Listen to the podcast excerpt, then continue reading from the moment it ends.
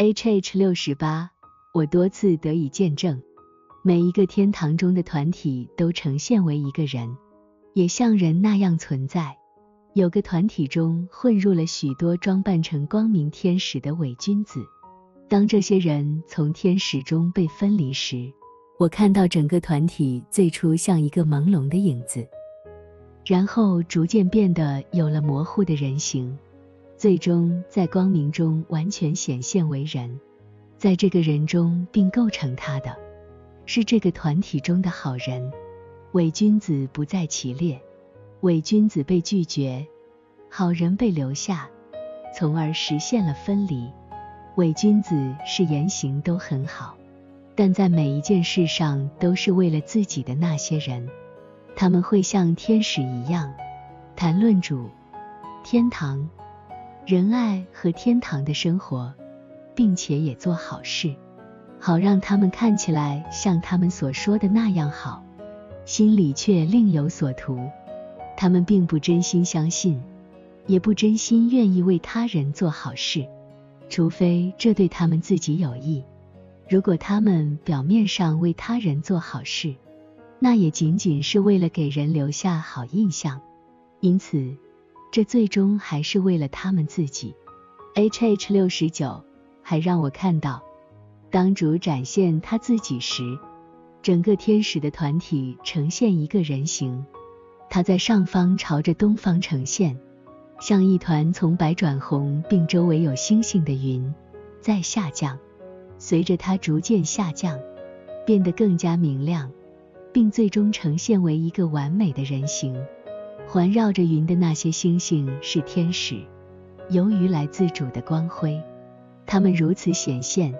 H H 七十，人们应当知道，即便所有属于天堂中某个团体的人在一起时表现的好像是一个人，每个团体还是各有其独特之处，彼此之间并不完全相同。他们之间的区别，就像同一家族中的人们之间的脸庞有所区别一样。这种区别源于他们各自所具有的良善的不同层面。正如之前在 H H 四期中提到的，正是这些善的不同层面塑造了他们各自独特的形态。而那些位于天堂中心、处于最内层或最高层的团体，展现出了最为完美和最为美丽的人形。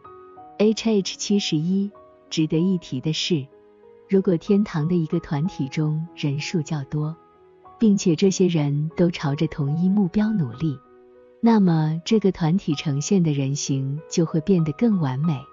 这完美来自于多样性的和谐整合，就像之前 H H 五六展示的那样，而且这种多样性通常出现在人数更多的地方。每个天堂团体的人数都在不断增加，并随着人数的增加，团体变得更加完美，从而使整个天堂都变得更完美。与一些人的想法相反，天堂不会因为人满而关闭。实际上，天堂永远开放，更多的人会使天堂变得更加完美。天使们最大的愿望就是更多的新天使能加入他们。H H 七十二，当作为一个整体呈现时，每一个天堂团体都呈现为一个人的形象。这是因为整个天堂维持着这种形象。